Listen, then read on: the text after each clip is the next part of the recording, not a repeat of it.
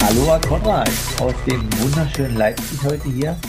Pferderennbahn bei herrlichen sommerlichen Bedingungen. Also der Sommer ist zurück und so auch dein Lächeln.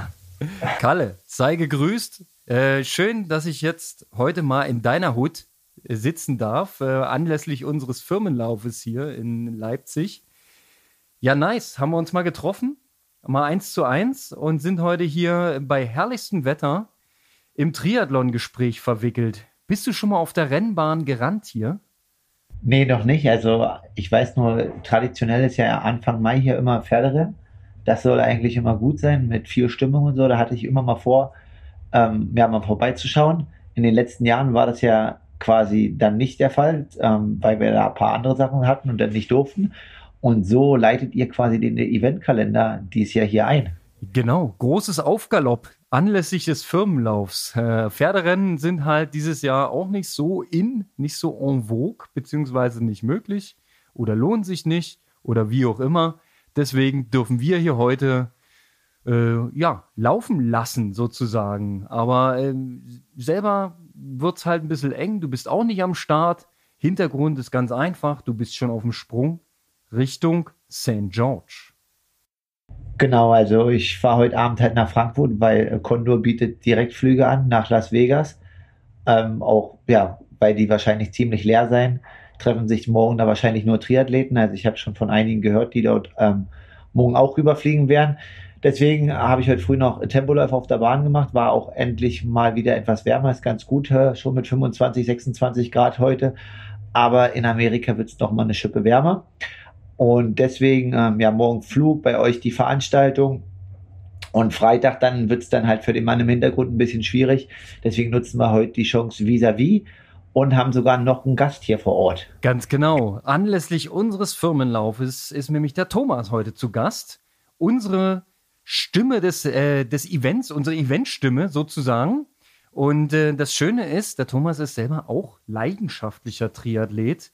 Und vor allem, du hast aufgrund deiner Tätigkeit als Moderator ähm, schon so viele Triathlon-Veranstaltungen gesehen, wahrscheinlich mehr als Kalle und ich zusammen. Naja, vielleicht das nicht, aber, aber schon eine ganze Menge Hintergrundwissen und einfach mal eine andere Perspektive darauf. Finde ich spannend. Ja, also Aloha erstmal zusammen. Äh, schön, dass ich heute mit dabei sein darf. Und ja, das ist richtig. Ich habe ähm, einige Triathlons mehr aus der Außenperspektive mir anschauen dürfen in den letzten Jahren und moderieren dürfen, als ich tatsächlich selbst dabei war. Und das äh, Allerbeste dabei ist, dadurch, dass ich ähm, auch als Quereinsteiger zum Triathlon gekommen bin, kann ich gerade bei Age Group ähm, Athleten jeden Fehler, jedes kleine Ungeschick nachvollziehen, denn ich glaube, ich habe sie alle gemacht. Alle Anfängerfehler, vom Loslaufen mit Helm ähm, bis zum äh, auf dem Rücken liegen wie so ein Maikäfer in der Wechselzone, weil der Neoprenanzug nicht ausgeht. Ähm, ich kann mit jedem Age-Grouper sehr gut mitfühlen, der gerade am Anfang seiner Triathlon-Karriere steht und finde das äh, super, das begleiten zu dürfen als Moderator. Ja, das ist ja gut, ähm, weil Konrad, du zählst ja mittlerweile schon als äh, sogenannter Pro Profi-Altersklassenathlet, aber die Moderatoren ähm, legen ja zeitweise richtig gut vor. Also ich glaube ja, Socken Siggi, genannt Alexander Sigmund, hat in Hamburg ja eine 837 gemacht. Also Thomas, die Messlatte bei den Moderatoren liegt ganz schön hoch. Ja, also da bin ich nicht mehr ambitioniert. Ähm, ich würde es natürlich äh, umsonst mitnehmen, wenn ich auch mal so schnell wäre, aber ich glaube, der Zug ist abgefahren. Da sind doch andere, andere Dinge in meinem Leben ähm, wichtiger. Und letzten Endes, das ist vielleicht das einzige, der einzige Wermutstropfen bei dem Moderieren von Sportveranstaltungen, dass man nicht gleichzeitig selber mitmachen kann. Irgendwo muss man sich da entscheiden. Aber ähm, ja, da mit an der Strecke zu stehen, auch emotional mit im Rennen dabei zu sein, das Ganze mit seiner Stimme irgendwie begleiten zu können, das macht mir so viel Spaß, dass ich dann auch des öfteren Mal sage, gut, dann gehe ich selber nicht an den Start und lasse laufen, wie Konrad gerade so schön gesagt hat. Also du bist auch Triathlon-Fan, hört man daraus. Und äh, geht dein Interesse am Triathlon so weit, dass du auch medial verfolgst, was für Rennen so Collins Cup, Rot etc. Ziehst du dir das auch alles rein oder ist es eher so das Live-Ding, was du mitnimmst? Ja, also ich muss ganz ehrlich sagen, ich bin hauptberuflich im Tourismus unterwegs und da ist in der, in der europäischen Triathlon-Hauptsaison sozusagen, die, das doppelt sich so ein bisschen ähm, mit dem, wo meine beruflichen Schwerpunkte liegen. Und deshalb kriege ich im Sommer so jetzt gerade gar nicht ganz so viel mit. Im Winter dagegen, bei den vielen einsamen äh, Einheiten auf der Rolle, da verfolge ich doch ähm, ja, einige Podcasts, unter anderem euren, und kriege dann auch so alles mit, was da an Rennen äh, übersees ja hauptsächlich dann stattfindet. Ja, da sind wir gleich jetzt bei der äh, nächsten Frage, die mir sich da stellt. Also, wenn man jetzt irgendwie so Betreuer ist, das bin ich jetzt nicht oft, aber habe ich ein, zwei Mal schon gemacht für einen Profikollegen dann finde ich das teilweise äh, viel anspruchsvoller, als quasi selber zu starten, weil man ja den ganzen Tag irgendwie Taschen trägt und so weiter. Und ähm, ja, da du ja die Perspektive hast, Moderator zu sein und auch selber Athlet, würde ich gerne mal wissen, wie sich so ein Moderator fühlt, weil der ist ja dann quasi beim Ironman oder bei einer langen Veranstaltung, ja, geht's halt dann 6.45 Uhr los und der wartet ja wirklich bis zum letzten Age Grouper keine Ahnung, bis 22, 23 Uhr, was ja auch cool ist und macht da Stimmung. Aber wie fühlt man sich nach so einer Veranstaltung die nächsten Tage? Das würde ich gerne mal so einen Einblick haben und das finden die Hörer wahrscheinlich auch ganz interessant. Ja, das ist richtig. Also genau äh, wie sich Sportler auch fühlen, gibt es ganz, ganz große Unterschiede zwischen einer Sprintdistanz und einer Ironman-Distanz. Also ich habe beides schon moderiert und so eine Sprintdistanz ist immer herrlich. Man kommt dahin, macht einen kleinen Schnack, das Rennen geht los. Es ist ein Spannungsbogen im Rennen, es verschiebt sich viel. Ähm, das ist auch zu moderieren relativ äh, angenehm. Und äh, man hat es auch nach dem Zieleinlauf mit lauter gut gelaunten Menschen zu tun, die alle noch aus eigenen Kräften zur Verpflegung kommen, alle auch aus eigenen Kräften noch ihr Rad aus der Wechselzone kriegen. Und das ist beim Ironman nachher ähm, gerade so ab Stunde 12 nachher nicht mehr unbedingt der Fall weil da ist schon auf der Laufstrecke, ich sage mal, Laufen im allerweitesten Sinne. Also kreative Lauftechniken kann man da zuhauf sehen. Ein Bewegungswissenschaftler hätte da seine Freude, auf wie viele Arten und Weisen ähm, ja, Menschen auf der Triathlon-Langdistanz zum Schluss ins Ziel kommen.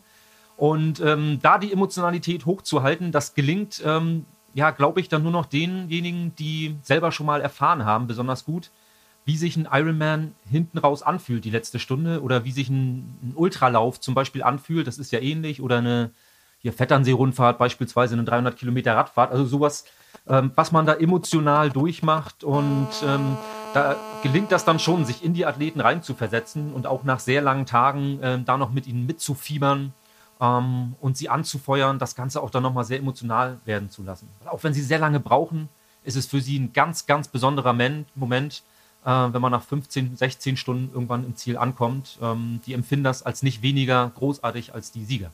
Ich stelle es mir halt wahnsinnig challenging vor, wenn du äh, den Weißraum füllen musst. Ja? Wenn, gerade wenn du jetzt mal kleinere Events nimmst und trotzdem längere Distanzen angeboten werden, kann ja durchaus sein, dass da mal eine halbe Stunde gar nichts passiert, ne? Und dann möchte ich mal nicht in deiner Haut stecken, weil dann hast du alle Stories dreimal erzählt und muss trotzdem noch irgendwo Spannung herkriegen. Weil man will ja am Ende den Teilnehmenden auch eine Show bieten, ne? auch als Stimme des Events. Du bist ja ein ganz tragender äh, äh, Punkt in so einem Veranstaltungskonzept. Ist ja hier beim Firmenlauf genauso. Da will ja jeder ins Ziel gebracht werden und jeder erlebt dich ja nur ein einziges Mal in dem Moment. Musst du liefern, ne? Ja, aber die, die Priorisierung, wen man jetzt anmoderiert, die verschiebt sich während des Rennens. Also da, wo die Sieger ankommen, da moderiert man doch hauptsächlich für, für das Publikum am Streckenrand, ähm, was dann noch relativ zahlreich zugegen ist. Ähm, nachher zum Ende eines Events, da moderiert man nur noch für den Athleten, der gerade ins Ziel einläuft, weil das für den ein besonderer Moment ist, wenn er über die große Anlage seine Stimme dann nochmal mit einer großen Emotionalität, äh, mit einem, mit einem ja. in der Stimme das dann hört und äh, auch wenn es keine Ironman gelabelte Veranstaltung ist, wenn man ihn dann zuruft, du hast es geschafft, du bist der Eisenmann, du hast die Strecke bewältigt und so, da kriegst du auch als Moderator auch nach, nach 15, 16 Stunden noch selber Gänsehaut, ja, ähm, weil man sich in diese in dieses emotionale Gefühl, was die Teilnehmer haben, sehr gut reinversetzen kann. Wollte ich ja gerade sagen, der Klassiker unter denen, was du gerade beschrieben hast, ist dieses You are an Ironman. Äh, das haben wir jetzt äh, beim Hamburg Ironman wieder gehört und ja, ist schon geil. Also, das, ist, das wäre vielleicht der einzigste Grund für mich, nochmal einen Ironman zu machen, um das einmal zu hören. Ähm, ansonsten bin ich ähm, gerade wenig ambitioniert auf der Langstrecke. Aber wir haben vorhin gerade drüber geschnackt, Thomas. Du hast tatsächlich vor, nochmal so einen Ironman zu machen. Ne? Es liegt eine Anmeldung für Hamburg vor, habe ich gehört. Ja, das ist richtig. Zwei Jahre jetzt schon verschoben, Corona-bedingt. Um, ähm, und äh, ich habe bisher einen Ironman selber gefinisht. Das äh, muss man sagen. Bisher hat es mich auf die ganz langen Strecken auch noch nicht gezogen. Und das war aufgrund ein paar technischer Probleme, boah, hat das gedauert. war schon ziemlich dunkel, als ich ins Ziel kam. Und äh, irgendwie habe ich da das Gefühl, noch un unvollendet zu sein, was die Distanz angeht. Ich würde gerne eine Ironman-Distanz mal schaffen, wo ich mindestens die Hälfte des Marathons ähm, laufend bewältige. Das äh, wäre ein großes Ziel. Ich habe keine großen Ambitionen, da eine super Zeit hinzulegen, aber ich möchte mit einem Lächeln im Ziel ankommen. Und Hamburg habe ich mir rausgesucht als äh, norddeutscher Jung, ähm, weil die Wahrscheinlichkeit, dass viele Freunde an der Strecke sein werden, dass die Family mit da ist, ist recht hoch. Und dass ich da viele ja, Sportskollegen treffe aus den Vereinen ringsrum, ist auch sehr hoch. Und äh, darauf freue ich mich einfach. Und äh, deshalb habe ich da total Lust, im nächsten Jahr an der Startlinie zu stehen und hoffe, dass das Training bis dahin das einigermaßen hergibt, ähm, ja, dass ich nicht allzu sehr leide hinten raus. Ja, leiden tut man immer, aber was mich nochmal interessiert, jetzt neben Starten und Ambitionen, was ja auch richtig cool ist, also ich kenne auch einige Athleten, die jetzt zwei Jahre lang auf Rot gewartet haben und jetzt am Wochenende ähm, endlich quasi die Ziellinie überquert haben, muss ja auch ein Mega-Event gewesen sein, vom Charakter her. Ähm, ja, werden wir vielleicht gleich später nochmal eingehen. Wie lange, also nach zum Ironman, wenn man Athlet ist, braucht man ja, ja, also ich brauche manchmal so zehn bis elf Tage, um mich davon zu erholen du ja auch aus deiner Erfahrung oder vielleicht noch ein bisschen länger, aber wie lange ist denn einfach, wenn man so eine Langstreckenveranstaltung moderiert hat? Ja, klar, du kannst nächsten Tag schon wieder arbeiten, was im Office machen oder so, aber das zerrt ja auch, weil man den ganzen Tag auf dem Bein ist. Wie lange braucht man eigentlich so, ja, vom Gefühl her, dass du sagst, okay, jetzt bist du wieder 100% fit nach so einem ganzen Tag Moderation von 14 oder 15 Stunden? Das würde mich mal interessieren. Ja, die Frage stellt sich manchmal nur bedingt, ähm, weil ich ja nicht hauptberuflich moderiere und äh, dementsprechend ähm, zur Arbeit gehen muss, relativ bald wieder. Es ist so, dass am folgenden Tag ähm, mich meine Freundin immer so ein bisschen gierig anguckt, weil meine Stimme ein paar Oktaven tiefer ist, äh, aufgrund so einer, so einer leichten Heiserkeit. Ähm, äh, ja, da ist so, so, ein gewisser tiefer Ton dann in der, in der Stimme. Ähm, also die Stimme braucht ein paar Tage, bis sie sich dann nach so einem sehr langen Tag wieder regeneriert hat. Ansonsten hat man manchmal ein bisschen, ähm, bisschen Druck auf dem Kopf, ein bisschen Kopfschmerzen oder so. Je nachdem, wie lange man auch gestanden hat, tun einem die Waden mal ein bisschen weh.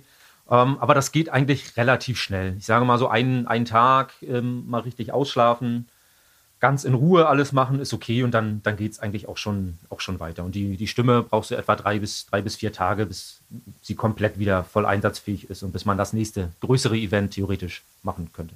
Also wenn du die drei Tage Firmenlauf Leipzig hier durch hast, dann hast du nächste Woche nochmal ein lustiges Event mit uns.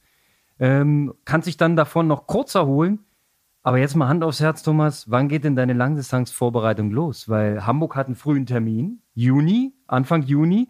Das heißt, ähm, wenn man jetzt Flux zurückrechnet, äh, du hast mir heute Morgen gestanden, so richtig im Training bist du gerade nicht. Das heißt, äh, es liegt eine ganze Menge Arbeit vor dir. Hast du schon dir Gedanken drüber gemacht, wie du das Ding angehst? Jein. Also momentan halte ich mich homöopathisch fit, möchte ich immer mal so sagen, so in, in, kleinen Dosen. Das hat jetzt der Sportwissenschaftler, würde das, was ich momentan tue, noch nicht als Training definieren, sondern als Sport treiben. Ähm, daran habe ich aber unwahrscheinlichen Spaß und ich glaube, das ist, ähm, das ist viel wert. Ich versuche jetzt an den Wochenenden, wenn ich nicht arbeiten muss, immer mal kleine Triathlon-Veranstaltungen, örtliche, ähm, dran teilzunehmen. Und das finde ich total super. Da ist man in einer total positiven Community äh, dabei, kann sich austauschen gerade dieser sportliche Wechsel, Schwimmen, Radfahren, Laufen mit den Verschiebungen, die es bei den Age-Groupern ja noch mehr gibt als bei den Profis. Ja, jeder hat seine Stärke, seine Schwäche. Das finde ich total spannend und macht mir mega Spaß. Äh, manchmal habe ich auch Freunde mit dabei, versuche Erstlings-Triathleten äh, zu motivieren, auch mal einen Triathlon zu machen. Und insofern ist meine mentale Vorbereitung, Bock auf Triathlon zu haben, die ist schon sehr weit. Was das Training angeht, werde ich mich jetzt im September, wenn die Tourismussaison ein bisschen nachgelassen hat, ähm, mal intensiv damit auseinandersetzen, wie man das Training angehen kann, wen ich mir vielleicht auch als Trainer, Profi da irgendwie mit an die Seite holen kann, ähm, der mit mir diesen Weg ein bisschen zusammengeht, ähm, damit ich dann auch das Optimale irgendwie rausholen kann. Okay. Kalle, du kannst es dir sicherlich nicht vorstellen, wie es sich anfühlt, äh, von relativ untrainiert äh, zu Ironman zu kommen. Äh, hast du noch den ein oder anderen entscheidenden Tipp für den Thomas, wie er da äh, reingeht? Was ist das Wichtigste? Kann man das so einfach sagen oder ist es wie immer die Summe der Teile? Ja, ich denke, es ist die Summe der Teile. Was halt ist, ist, glaube ich, ähm, ja, was wir in den anderen Folgen schon hatten, natürlich auf dem Rad und im Schwimmen, da kann man schon auch mal das ein oder andere Mal, ja, vielleicht ein bisschen zu viel machen und regeneriert das ganz gut weg. Ich würde halt einfach, wie gesagt, immer beim Laufen den höchsten ähm, ja, oder das stärkste Augenmerk drauf legen, dass dort die Belastungssteigerung halt nur in gewissen Raten vollzogen wird oder in einem gewissen Rahmen, damit halt einfach, ja, orthopädisch dann nicht nach zwei Monaten schon wieder Schluss ist oder sowas. Also wenn jetzt von 0 auf 80 Kilometer in der Woche, das wird vielleicht drei, vier Wochen gut gehen, vielleicht auch länger. Ähm, genau. Aber dementsprechend würde ich da einfach Acht drauf geben.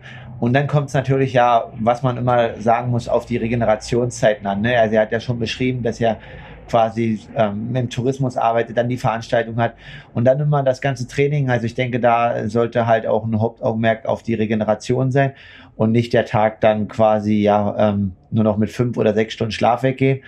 Ich denke vor allen Dingen ähm, ja auf eine Langdistanzvorbereitung, wie er das jetzt sagt, wenn man da mal so drei Monate ähm, richtig Gas gibt, in dem Sinne da ein Augenmerk drauf legt, dann sollte es funktionieren. Und ähm, da es ja, wie du sagst, Anfang Juni ist, ist vielleicht im Tourismus dann, ja, im Mai ist vielleicht ein bisschen was los, aber ähm, im April ist ja in Europa noch ein bisschen entspannter.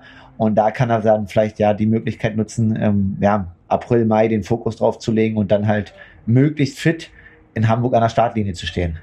Konrad, aber wenn er in Hamburg steht, was ist da nee, los? Ich, also Kalle, ich habe gehört, wir haben ja eine Langstreckenveranstaltung voraussichtlich 22 in Sachsen, die interessant werden könnte. Da muss ich mal schauen. Ähm, aber den ganz langen Kanten, den würde ich gern noch vermeiden. Ich werde mal sehen. Bis Mittelstrecke traue ich mir vielleicht zu. Aber bei der Langstrecke habe ich so ein kleines bisschen das Problem, ähm, dass ich mental noch etwas reifen muss. Denn das, was mich da hindern würde, ist aktuell das Pacing. Da muss ich ja sagen, die, diese Disziplin aufzubringen über so viele Stunden, dass man da wirklich nicht überzockt und ganz defensiv drauf ist, das kriege ich aktuell nicht hin. Ich habe so viel Freude am Racen und so bis olympische Distanz komme ich damit ganz gut hin. Aber alles, was länger war in der Vergangenheit, äh, da habe ich mich einfach übernommen und zu viel Energie verbraten. Ähm, von daher bin ich noch nicht so richtig mit dem Gedanken, wieder eine Langstrecke zu versuchen bin ich noch nicht ganz im Reinen. Aber klar, interessante Angebote gibt es hier bei uns. Das ist soweit klar. Ja, also Pacing, ne? Du sprichst es an, das Thema ähm, auch des Wochenendes. Ich weiß nicht, ob du jetzt Zeit hattest, ein bisschen zu verfolgen. Also Ruben Zepunka hat ja seine Wattdaten ähm, gepostet. Auf alle Fälle hat er viel riskiert auf dem Fahrrad. Ich habe nicht alle Zwischenzeiten im Kopf, aber ich weiß, dass Felix Henschel auch ähm, ja relativ dünn ist und schmächtig aber auch wieder nur 227 Watt oder so gefahren ist. Ähm, müsste man jetzt mal Watt die Kilogramm ausrechnen, aber ich glaube, das sind so um die 100 Watt weniger als Ruben. Ähm, ja, aber Felix läuft halt dann äh, 235 und Ruben leider mit Magenproblemen oder auch einer Leistenverletzung jetzt eine 340. Ja, wie gesagt, also am Ende äh, Pacing ist alles und äh, ja, der Herr ist jetzt, glaube ich, Dritter geworden, hätte keiner vorher gerechnet. Chapeau dafür. Und ja, wie gesagt, Geduld und das muss ich dann auch vielleicht das ein oder andere Mal noch lernen auf dem Fahrrad, um hinten raus dann ähm, ja mal richtig stehen zu lassen. So sieht's aus. Also ich hatte ihn schon so ein bisschen auf dem Zettel, aber natürlich Platz 3 war ähm, sehr herausragend und vor allem mit Laufrekord, Laufbestzeit. Das war ein Feuerwerk. Aber das, was du ansprichst, ist mir auch aufgefallen. Bei Ruben waren es halt 320 Durchschnitt und 330 Average, äh, Normalized quasi äh, Power. Das ist natürlich eine Ansage. Das können ja so schon nicht viele fahren. Ähm, und das im Ironman zu versuchen, das war sehr, sehr mutig. Fast schon auf dem Weg zu kopflos. Ne? Also muss ich mal sagen, wenn er da durchgekommen wäre, wäre das natürlich ein Hammerbrett gewesen. Ich hätte jetzt gern mal die Wattwerte von äh, Patrick gesehen dazu im Vergleich. Weil, na klar, ist der leichter, aber er war ja nicht sehr viel langsamer, müssen wir ja mal sagen. Ne? Das waren ja nur drei Minuten Rückstand nach dem Radfahren. Und dann läuft der Patrick da los und brennt die ersten zehn Kilometer aber auch wieder eine Fackel runter. Danach ist er ein bisschen ruhiger geworden, aber äh, das war auch super solide. Ne? Wir stecken schon mitten in der Rotauswertung. Da wollten wir eigentlich strategisch rangehen, aber jetzt sind wir mittendrin, Kalle. Los, äh, ja. gib deinen Senf dazu.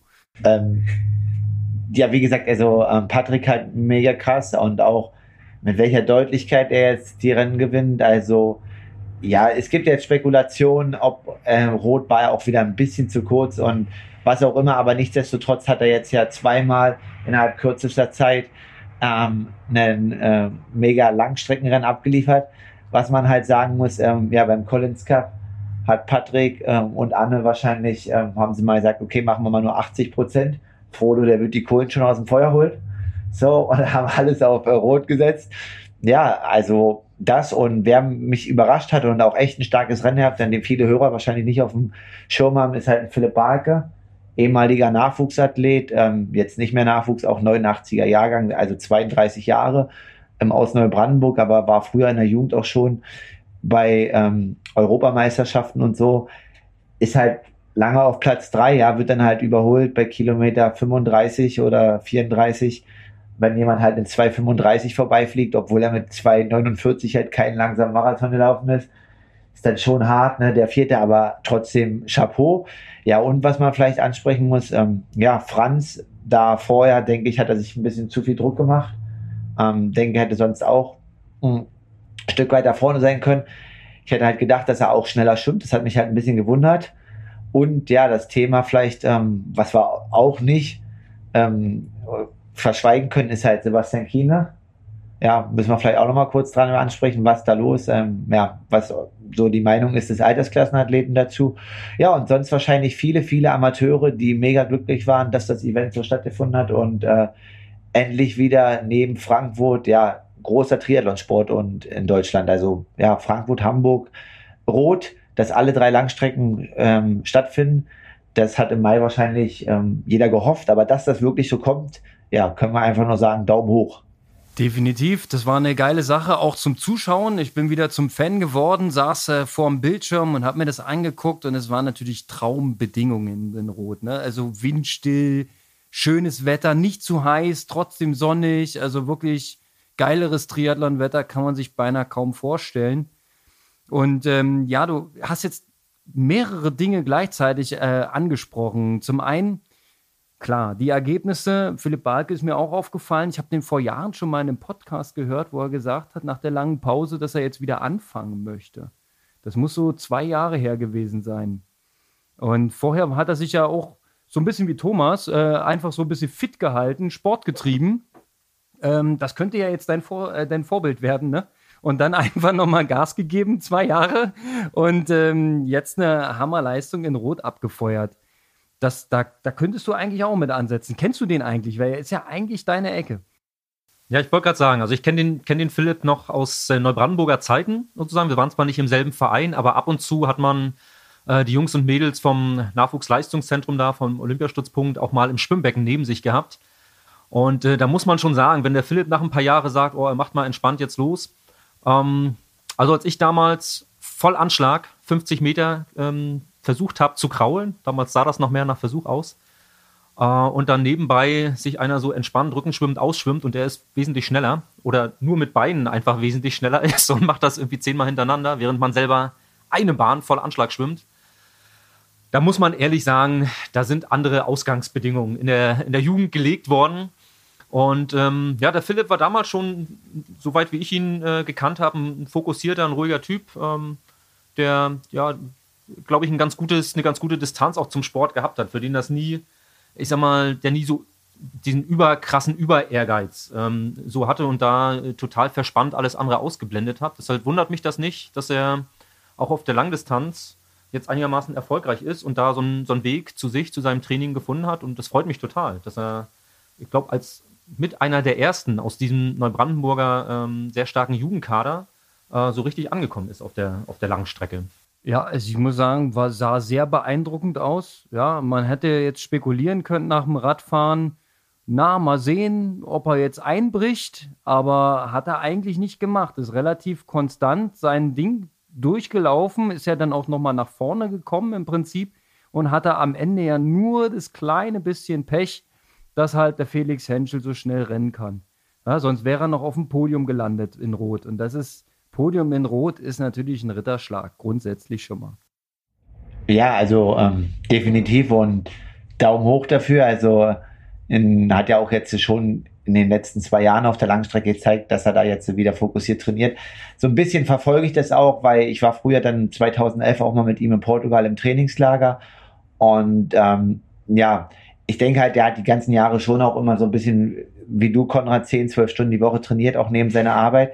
Ja, und was Thomas halt sagt, ne, ähm, was man halt leider feststellen muss, ist, dass ähm, dann in den ganzen Nachwuchsleistungsstützpunkten, ähm, dass die Jungs dort alle mega fit sind und dann aber irgendwie quasi, ja, dann Kurzdistanz machen, Bundesliga, Europacup und so weiter. Und dann aber irgendwie eine Zeit kommt so von 23 bis 30, wo dann viele quasi aufhören oder gar nichts mehr machen. Also ähm, ja, so, ähm, ja, Peter Melcher ist jetzt zum Beispiel ja Arzt hier in, in Leipzig und setzen dann quasi den beruflichen Werdegang in den Fokus, obwohl sie halt aus der Jugend halt ähm, schon sehr, sehr gute Voraussetzungen haben. Und da ist es halt umso schöner, dass äh, ja, ein weiterer deutscher Profi jetzt äh, quasi mit vorn dabei ist. Und da bin ich mal gespannt, wie viel am Ende des Jahres dann von den Deutschen ähm, bei der PTO unter den Top 100 sind. Aber auf alle Fälle, ähm, ja, Deutschland legt weiter nach. Und neben Frodo und Patrick, ähm, ja, ist, sagen wir mal so, die zweite Reihe wird auch immer stärker und greift an. Fällt mir auch auf, da ist eine Riesendichte. Jetzt war ja auch wieder rein deutsches Podium in Rot, bei den Herren zumindest. Und mit Platz 4 und dann ging es auch noch weiter, wenn du dir die Top 10 anguckst, da waren noch einige herausragende Leistungen dabei, logisch. Ähm, einer, den hast du schon kurz angesprochen, der hat es nicht zusammengekriegt in Rot. Ja, äh, der Sebi ist beim Radlfahren entnervt ausgestiegen. Ihm ging es offenkundig nicht gut, hat beim Schwimmen schon eine riesen Packung eingefahren. Und ich dann dachte, okay, ja, aber äh, fast fünf Minuten ist schon hart, ne? Das ist schon sau, sau viel. Und wenn du dann merkst, vom ersten Meter auf dem Rad an kriegst du mehr und mehr Rückstand, obwohl du eigentlich ein guter Radfahrer bist, das ist, ähm, da hat es ihn auch mental gebrochen. Ne? Also wenn du dir das Interview danach angeguckt hast, du hast es mir ja gleich geschickt dann, ähm, das war schon sehr, sehr deprimierend. Also da bin ich sehr, sehr gespannt, ob er aus dieser mentalen Krise, ähm, ob er da wieder rauskommt. Weil eigentlich körperlich fit war er ja. Wenn du das in Collins Cup angeguckt hast, er war ja da nicht schlecht, er hat ja abgeliefert. Ja, und jetzt halt nicht. Ja, also ich kann da ja gesundheitlich überhaupt mehr kein Urteil bilden und so weiter. Und ähm, ist halt immer schwierig zu sagen. Also, und man muss halt sagen, aber dass ja der Fokus immer auf der Achillessehne ist und so weiter. Also, ja, vielleicht, also ich habe keine Lösung dafür und hoffe auch, dass er das in den Griff kriegt, aber vielleicht, wenn man sich zu sehr auf solche Sachen dann immer versteift, dass das dann halt auch irgendwie immer im Kopf ist und irgendwie eine Möglichkeit ist. Ähm, definitiv wahrscheinlich nicht das Rennen, wo er mit gerechnet hätte oder was er sich erwünscht hätte. Und ich hoffe auf alle Fälle, dass er dem Sport als Athlet noch ein paar Jahre treu bleibt und das jetzt nicht ähm, ja sein letztes Rennen war, aber das denke ich nicht. Und ja, da denke ich schon und äh, drücke ihm auch die Daumen, dass er noch ähm, mal ja das ein oder andere Rennen auf der Langstrecke ähnlich wie im Collins Cup abliefern kann. Was ich noch ergänzen möchte, möchte an der Stelle ist, ähm, Rot war eigentlich auch ein kleines Trainerduell. Ich weiß nicht, ob dir das aufgefallen ist, aber mit, mit Anne Haug ähm, hat Dan Lorang den Sieg eingefahren, Björn Geßmann hat mit Patrick Lange einen Sieg eingefahren, Dr. Zeller hat Felix Henschel mit dem schnellsten Marathon aufs Podium gekriegt, aber die Seib Squad hat ein bisschen abgelost an der Stelle, ne? Also, oder habe ich irgendjemanden übersehen, der bei Philipp Seib mit unter Vertrag ist und da mittrainiert, der da mit vorne drinne war?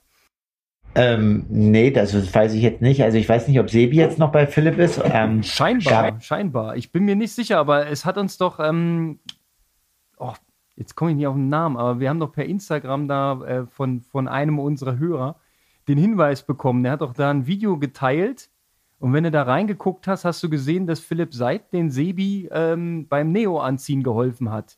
Dass der mit da war. Und das ist ja eher ein Indiz dafür, dass sie noch zusammenarbeiten. Gar nicht mitbekommen, aber danke an den Hörer. Ja, ähm, Fares war auch dabei mit Philipp Barker und Platz 4 nochmal. Ähm, dann. Der ist bei Fares? Der ist oh. bei Fares, dann, oh. dann ehemalige Co-Trainerin äh, von, von Philipp Seib, Laura Sophie Ursinger, Platz mit, Franz mit Platz 5. Ähm, ja, und ähm, schnellster Age-Gruppe ähm, Christoph Mattner aus ähm, Schwerin, Platz 6. Ja, also gab einige Trainer vorne. Nils Frommold jetzt bei Nils Görke, glaube ich auch als Trainer quasi sein größter Erfolg, wenn man das so sagen kann. Ja, also so wie du sagst, äh, viele Trainer, viele Gesichter und ähm, nicht, dass quasi ein Trainer dort alles dominiert hat. Ich habe gerade nochmal nachgeschaut. Der Sven hat uns das geteilt auf Instagram. Muss ich nochmal äh, reinschauen war so ein YouTube-Video. Und da hat man das gesehen. Ähm, danke für deine Ergänzung in Sachen äh, Trainer-Competition.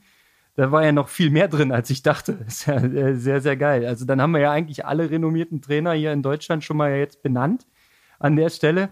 Ähm, ich möchte noch mal ganz kurz einsortieren. Wir haben ja letzte Woche auch über den Collins Cup gesprochen ne? und, und haben uns auch ein bisschen gewundert über die ein oder andere Leistung. Wenn du jetzt im Nachgang den Collins Cup noch mal äh, auswertest, gedanklich, da müssen wir schon einiges nochmal gerade rücken. Ich sag bloß Daniela Rief. Ich weiß nicht, ob du es mitbekommen hast. Da war ja in Switzerland äh, auch so ein kleiner Ironman. Ähm, die hat sich offensichtlich beim Collins Cup nicht getapert oder geschont oder beides. Ja, also was da im Hintergrund dann abgelaufen ist, weiß ich nicht, aber dadurch, dass ja wirklich sehr, sehr viel finanzielle Mittel dort im Spiel waren und Europa halt schon vorher wusste, dass es irgendwie wichtig ist, ja, mir ist jetzt zu mutmaßen, dass zum Beispiel auch Patrick oder auch Daniela und auch Anne gesagt haben, okay, wir werden da halt Erster oder Zweiter, holen noch ein paar Punkte.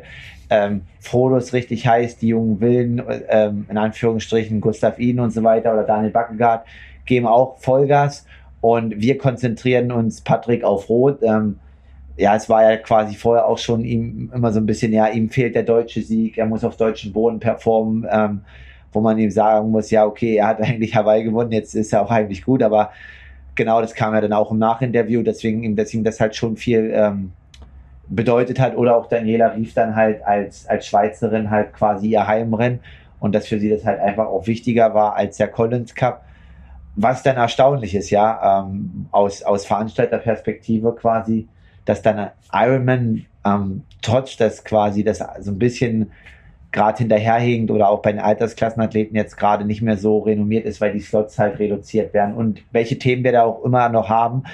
Ja, dass denen das halt schon wichtiger war und die das Rennen wahrscheinlich voll aus dem Training gemacht haben. Und ja, dementsprechend kann man da die sportliche Leistung wahrscheinlich gar nicht so bewerten. Wenn, wenn man es so einsortiert, würde ich auch sagen, ist es so, und ich kann es ja auch verstehen. Ich meine, wenn du einen Ironman in deinem Heimatland vor der Brust hast, dann musst du die Priorität natürlich richtig setzen. Und du kannst nicht, also es sei denn, du heißt Sanders mit Nachnamen, kannst nicht innerhalb von sechs, sieben Tagen zweimal Vollgas abliefern. Ja, das muss man, da muss man halt den richtigen Namen haben. Und ähm, ich kann es auch verstehen, wenn Patrick mit seinem Trainer zusammen gesagt hat, äh, der, der Punch muss in Rot kommen. Ja, also. Entschuldigung, jetzt jetzt nochmal ganz kurz, aber ich habe zwei Sachen, äh, weil wir gerade hier bei Sanders sind. Ähm, also, er ist in St. George auf der Startliste. Eine Woche später ist Ironman Chattanooga.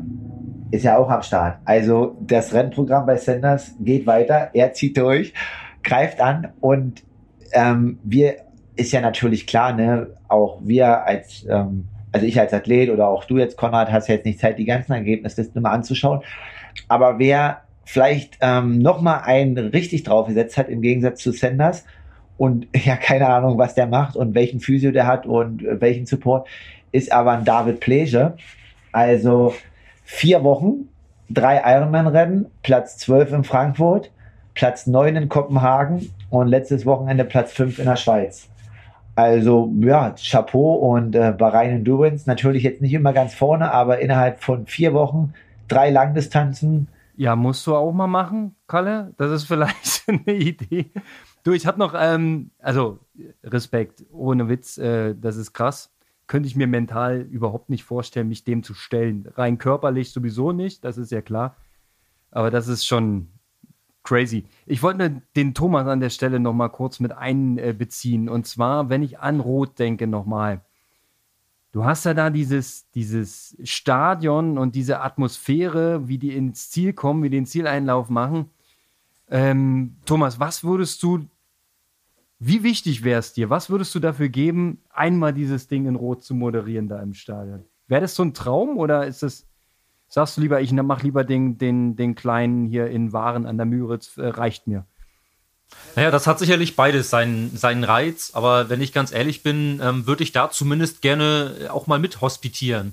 Ähm, ich bin jetzt nicht so vermessen, auch mit den Moderationen. Ich sag mal, da bin ich vielleicht auch ein guter, guter Age-Grouper oder äh, vielleicht jedenfalls bin ich nicht der, der Jan Frodeno des, der Sportmoderation. Äh, Soweit so würde ich da nicht gehen. Da weiß ich, dass wir da in Deutschland ein paar, paar sehr, sehr gute, ganz tolle äh, Sportmoderatoren haben. Ähm, und deshalb würde ich mich da gar nicht so versteifen zu sagen, ich will das Ding als ähm, King of Kotlet da mal machen. Aber ich würde äh, da sehr, sehr gerne mal, mal mithospitieren zum Beispiel und mir das Ganze mal angucken und vielleicht als, als Co-Moderator da irgendwie mal mitmachen. Einfach mal zu schauen, wie läuft das hintergründig, wo kriegen die auch ihre Informationen von der Strecke her, wie ist der ganze äh, technische Ablauf und ähm, ja, welche Emotionen sind da auch im Ziel nochmal vielleicht ein bisschen anders als eben bei dem ähm, auch sehr, sehr emotionalen und sehr schönen äh, Triathlon in Waren an der Müritz beispielsweise. Ja. Das ist, ähm, oder man, man pickt sich vielleicht so ein, so ein Streckenhighlight raus und moderiert das durch. Das ist ja auch nochmal eine Variante. Wenn der, äh, na gut, dieses Jahr war Solarer Berg nicht im Programm, aber ich kann mich aus eigener Teilnahme noch erinnern, dass da die Hölle los war und dass da auch mehrere Moderationen direkt auf der Strecke waren. Ähm, und davon lebt das äh, so ein Event natürlich auch, dass du da getragen wirst, gepeitscht wirst und äh, dass da eben auch engagierte Stimmen an der Strecke stehen. Ne? Das ist auch mega wichtig. Ja, also man muss ja sagen, so die, die Zieleinläufe der, der Pros, der, der ersten, auch das habe ich ja bei, ein paar Events schon, schon machen dürfen, auch, auch bei uns im Norden. Ähm, das, das fetzt natürlich immer, da sind die meisten Zuschauer da. Das ist das, was in der Regel dann auch im, zumindest im regionalen Fernsehen mit übertragen wird. Aber die größere Emotionalität ist meistens doch mitten im Rennen oder dann eher zum Ende des Rennens hin, wo man eben für durchaus weniger Leute moderiert. Aber ähm, die Athleten, die einem dann entgegenkommen, äh, denen in die Gesichter zu gucken und diese absolute Freude, diese, ähm, diese totale Endorphinausschüttung, die sie in dem Moment erleben, so das, das überträgt sich so sehr. Und ähm, wie gesagt, deshalb ist das nicht geheuchelt oder auch kein Quatsch, dass man da selber Gänsehaut mitkriegt, weil man sich so gut reinversetzen kann in diese Athleten. Und ich glaube nicht, dass das ein großer Unterschied ist, ob du jetzt ähm, eine Mitteldistanz an der Müritz, ob du irgendwo ähm, beim Triathlon in, wo ist bei euch der nächste Erkner? Oder was, was, was bei euch in der Ecke ist. Ähm, oder ob äh, du beim großen Triathlon in Rot ins Stadion läufst oder beim Wald- und Wiesen-Triathlon um die Ecke zu Hause, wo 100 Leute teilnehmen und du hast sonst noch nie einen Triathlon gemacht. Du konntest dir das vor drei Wochen noch überhaupt nicht vorstellen, sowas auch nur im Ansatz zu machen. Und dann schaffst du es. 500 Meter am Stück schwimmen, 20 Kilometer Radfahren von mir aus und nochmal 5 Kilometer laufen. Und das letzte Mal, als du 5 Kilometer gelaufen bist, ist schon über 10 Jahre her. Auch das macht emotional was mit Menschen. Und da dabei zu sein, ich, ich glaube, das ist emotional für die Teilnehmer nicht viel anders, ob in Rot oder, oder da. Das ist, glaube ich, das Faszinierende am Triathlon, dass jeder seine Ziele steckt. Es kann ja nicht jeder gewinnen. Ne? Es ist nicht jeder Profiathlet und in der Lage dazu, ähm, um den Sieg mitzukämpfen. Aber jeder kann seine persönlichen Ziele verfolgen. Und wie du schon sagst, ja, für den einen ist es überhaupt erstmal Triathlon überleben, ins Ziel kommen. Dann gibt es welche, die setzen sich halt die, das Ziel, eine olympische oder eine Mitteldistanz oder gar einen Ironman als, äh, wie wurde es mal so schön bezeichnet vom, vom Ironman-Chef, als Gipfel der Lifestyle-Pyramide. Ja, einmal ein Ironman-Finish oder manche sagen auch, Ironman ist der neue Marathon. Ja, also äh, wer was auf sich hält, der muss halt einen Ironman finishen. Ne? Ähm, aber dann gibt es wiederum auch die Profis, ähm, so wie Kalle, für die ähm, ist natürlich die, die Zielstellung nicht allein das Schaffen der Distanz. Ne? Du fliegst ja nicht nach St. George morgen, ähm, um dort zu finishen, Kalle. Wie sind deine persönlichen Ziele jetzt konkret für diese WM? Erzähl mal. Ja, also die WM ist halt richtig, richtig gut besetzt. Ähm, ja, so wie halt eine WM ist halt, ne? Und dadurch, dass ja andere Rennen wegfallen, ähm, kommen halt natürlich schon die ein oder andere ähm, Konstellation neu zustande quasi, die sonst halt sonst in Richtung Kona sich fokussieren würde.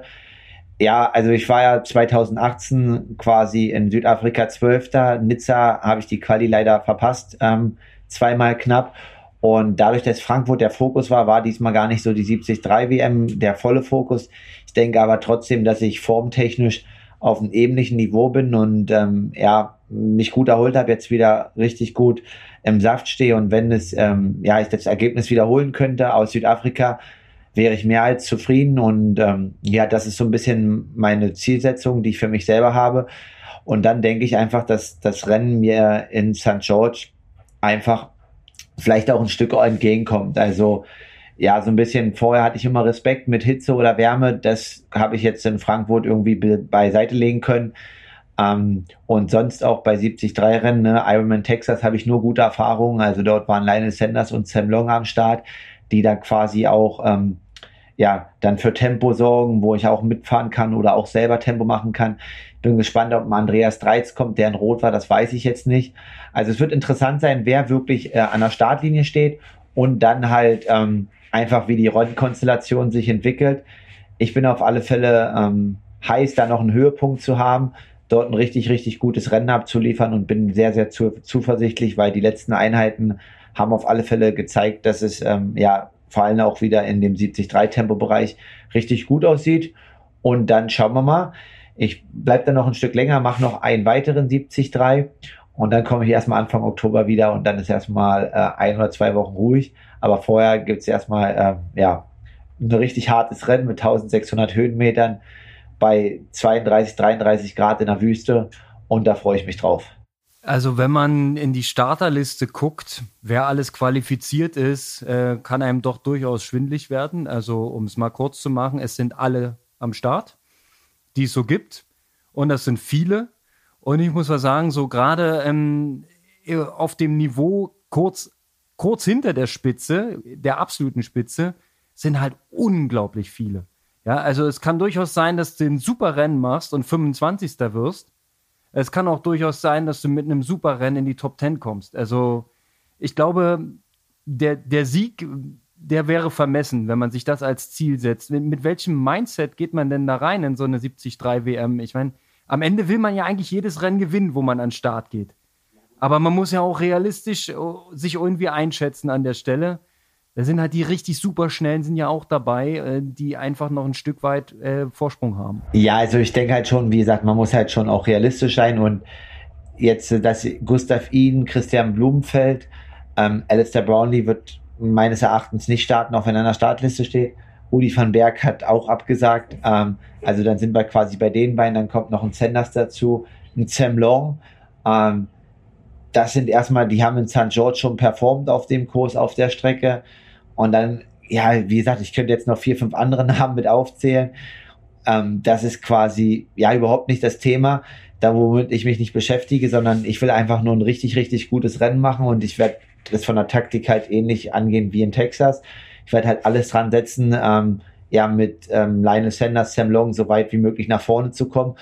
Und dann halt einfach einen soliden Lauf. Also wenn ich das halt wieder schaffe, so im Bereich 1,13 zu laufen, ähm, 1,14 dort, was man ein bisschen relativieren muss, weil die Laufstrecke hat 400 Höhenmeter auf 21 Kilometer. Das ist äh, richtig, richtig viel. Also wir haben daran jetzt noch gearbeitet auf dem Laufband, ähm, quasi sehr, sehr viel mit Steigung gelaufen in den letzten drei Wochen, was ich dann schon auch gemerkt habe und was man orthopädisch auch verkraften muss.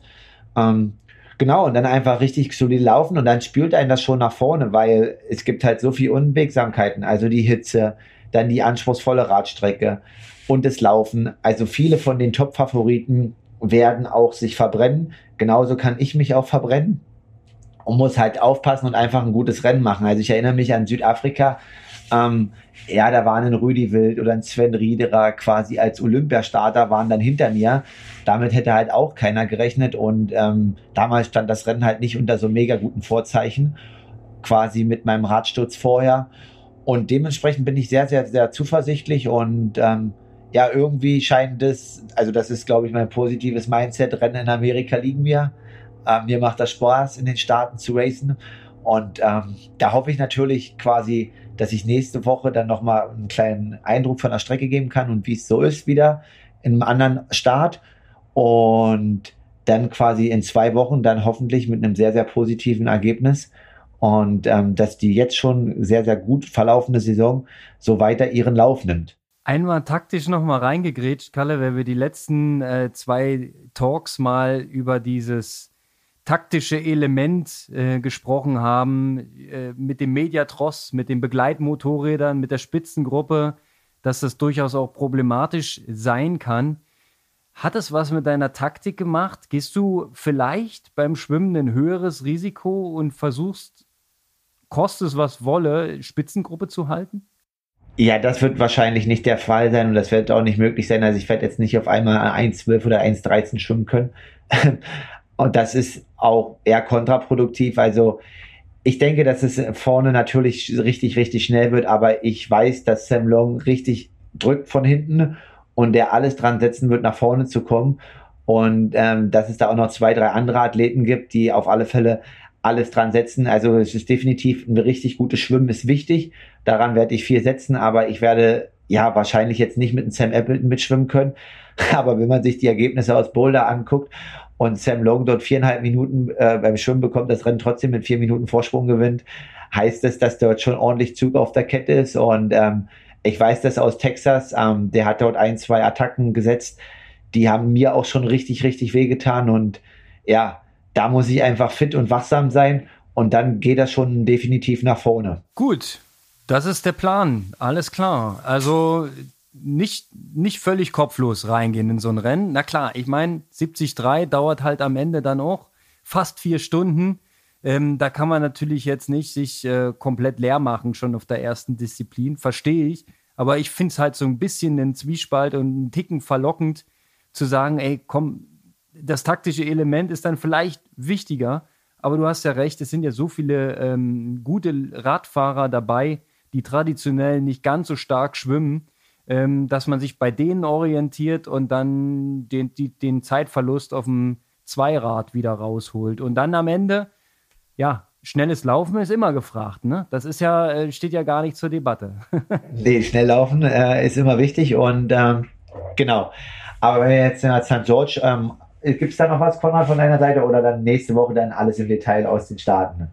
Ich, ich bin für nächste Woche alles im Detail und äh, ich finde, wir hatten heute einen, einen, sehr vielseitigen Talk hier zu dritt. Genau, ich würde noch eine kurze Frage, bevor du abmoderierst, hier stellen, weil wir jetzt vielleicht auch mal eine direkte Perspektive haben. Äh, Thomas, wir haben ja jetzt so ein bisschen quasi, ja, über die Sachen mit dir und deiner Moderation gesprochen und dann sind wir ja auch wieder so ein bisschen in richtig tri tiefen Triathlon-Nerd-Talk abgedriftet, so, ne? Äh, äh, Coke als Insider quasi, ja, auch äh, verfolgt das alles, kennt quasi jeden Profi persönlich, ne, mit Handschlag jetzt übertrieben gesagt.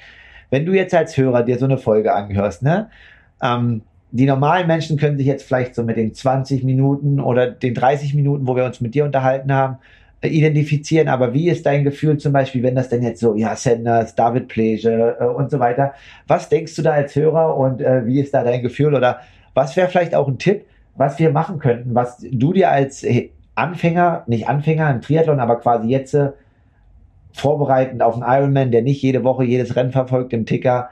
Ähm, ja, wenn du uns hörst, was würdest du dir vielleicht wünschen, damit wir euch vielleicht ein bisschen einfacher abholen? Ja, ich finde, ihr ähm, schlagt schon eine relativ große Brücke durch die verschiedenen äh, Triathlon-Themen und ähm, also ich persönlich höre euren Podcast sehr gerne, weil das äh, manchmal, also jeder Name, der durchgegangen wird, sagt mir auch nicht immer was im Detail, weil ich jetzt nicht bei jedem 73-Rennen, das es weltweit gibt, mir sofort ad hoc die Ergebnisliste hinterher angucke und das für mich auswerte. Das überlasse ich dann äh, denen, die da ein bisschen mehr im Thema sind.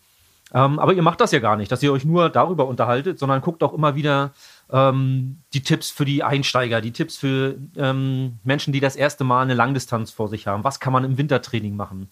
Äh, was sind auch so Ernährungstipps und so all, all diese Dinge ähm, ja, werden ja behandelt und das immer so aus zwei Perspektiven. Also ich muss sagen, ich finde die Abwechslung ist schon ganz gut mit, äh, mit dabei. Ähm, ob man sich da manchmal ein bisschen bremsen muss, wenn man jetzt so mit den, mit den Namen ähm, durch die Gegend schleudert, weil der ein oder andere dann doch mal zeitweilig äh, abdriftet und sich einen Kaffee holt derweil. Äh, ja, das, das mag ich jetzt nicht zu sagen. Das trifft sicherlich den, auf manchen zu, der, der mit zuhört. Ähm, aber ihr kriegt eigentlich die Kurve äh, doch immer relativ schnell wieder und ordnet das dann ein. Und vor allen Dingen, äh, was mir sehr gut gefällt, ist, dass man in deine Emotionalität, in dein Gefühlsleben mal so ein bisschen reingucken kann. Und äh, wenn ich vorher den Podcast gehört habe und weiß, wer deine Konkurrenten sind, äh, an wem orientierst du dich und kann dann hinterher in dem Auswertungspodcast äh, dann das nochmal mit Revue verfolgen. Ähm, wie hat das geklappt und so weiter. Dann kann ich mit den Namen, die mir vorher nichts sagten, äh, auch mehr mit anfangen. Und das finde ich dann spannend, dass das nicht so anonyme Namen sind, sondern dass sie dann auch erlebbar werden und ähm, da ein Spannungsbogen aufgebaut wird, obwohl man beim Rennen selber gar nicht live dabei ist. Ich muss sagen, genau das finde ich auch geil. Also dadurch, dass Kalle die ganzen Jungs da kennt, äh, habe ich auch das Gefühl, dass ich die ja quasi mitkenne. Ja, und dann ähm, erzählen wir so darüber, als ob ihr alle das die auch kennt. Ja, so, so ein so ein Lionel Sanders, ja, also der ist ja ein, ein, dankbares Thema zum Beispiel. Den kennt ja jeder, der ist ja sehr, sehr bekannt in der Szene. Der bietet halt auch immer Inhalt. Das ist so, also so dankbar. Ähnliche Kerbe schlägt ja dann der Sam Long oder unsere deutschen Athleten, über die wir ja auch gerne viel sprechen, über, über Patrick zum Beispiel. Ja, da könntest du auch nochmal sinnieren. Ja, der hatte, finde ich, in den letzten drei Jahren einen Imagewandel hingelegt. Mir ist er sehr viel näher und sehr viel sympathischer geworden. Also, ja, wir müssen gucken, das fand ich die Morgen spannend. Die Interviews aus Rot, absolut High-End. Also hat 100 Pro einen Berater und sich da zur Seite genommen. Also die Interviews, die strotzen vor Selbstbewusstsein vom Auftreten her. Also so wie du sagst, habe ich auf alle Fälle noch nie so erlebt von ihm, ähm, vorher und auch nachher. Also richtig, richtig krass, nicht nur sportlich, sondern auch persönlich. Ich muss auch sagen, vielleicht, ähm, das ist jetzt reine wilde Spekulation, vielleicht auch einen Einfluss ähm, durch die Zusammenarbeit mit dem Björn Geßmann, weil er hat durch die sportliche Weiterentwicklung, Stichwort Radschwäche in Anführungszeichen, zu einer Stärke gewandelt. Damit kam im Prinzip auch das sichere Auftreten, fand ich. Ja, und er ist jetzt im Prinzip mit den gleichen Skills ausgestattet wie ein Jan Frodeno. Also ich würde jetzt gerne mal beide in Bestform miteinander sehen. Aber müssen wir uns noch ein bisschen gedulden, habe ich das Gefühl. Ja, definitiv, auf alle Fälle. Also auch so zum Beispiel dieses immer vorher Favoritengeplänkel und so weiter. Also uns halt sagen, ja, lässt sich da halt gar nicht mehr drauf ein, auch ähnlich wie Frodo so sagt, denn ja, dann bin ich halt der Favorit und nicht immer dieses, ja, ich bin nicht fit oder habe nicht trainiert und muss mal schauen so. Also so wie du halt sagst, ne, also das vielleicht einmal auch das Sportliche, dass er sich da weiterentwickelt hat und das merkt man halt. Also ich habe das Interview gehört und dachte so, boah, krass, das Vorinterview, also so selbstbewusst, so auftreten, ähm, das war echt stark und er hat es ja dann auch sportlich bewiesen. Und ich kann noch empfehlen, hört doch noch mal rein in die Folge von letzter Woche. Das wurde aufgezeichnet in der Woche vor Rot. Ähm, der Podcast nennt sich Power and Pace hier von Trimark, den ihr Trainingspodcast im Prinzip.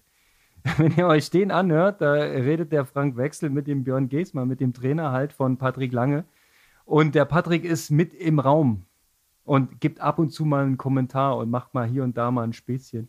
Kann ich sehr empfehlen. Äh, da, vielleicht hat man früher ein falsches Bild von ihm gehabt. Ja? Also wenn man ja so ein bisschen, naja, dafür, äh, um das jetzt mal nicht zu, zu sehr zu vertiefen, dafür ist Kalle halt da. Äh, er bringt uns die Profis auch ein Stück näher. Und da bin ich halt auch ganz bei Thomas. Äh, äh, mir gefällt es, mir gibt es ziemlich viel, wenn du da mal ein paar Insights halt auch mal rauslässt. Ja, und du, du bist halt nah dran und du bringst bestimmt auch aus Amerika wieder geile Stories mit. Ja, das hoffe ich. Und äh, ja, in dem Sinne wünsche ich euch erstmal heute noch einen guten zweiten Firmenlauf. Also einen zweiten Tag. Dann morgen geht es ja weiter. Und viele schnelle Zeiten und ein richtig geiles sommerliches Event hier. So wird es passieren hier. Das ist äh, alles vorausprogrammiert. Ähm, der Thomas wird äh, alles dafür tun, um die Stimmung im Zielbereich zum Kochen zu bringen mit Musik und Stimme. Und wir werden hier unseren Spaß haben und du wirst eine gute Reise haben äh, in die Staaten. Du bist ja von nationalem Interesse, habe ich gehört, als Profi. Darfst einreisen im Gegensatz zum Normalmensch. Ja, nutze diese Gelegenheit, guten Flug, komm gut an, komm gut rüber.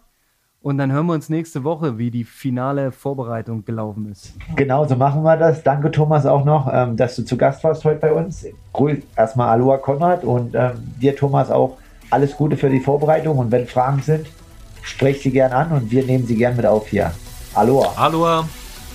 Alles klar, Wir sehen uns, hören uns nächste Woche. Aloha zusammen.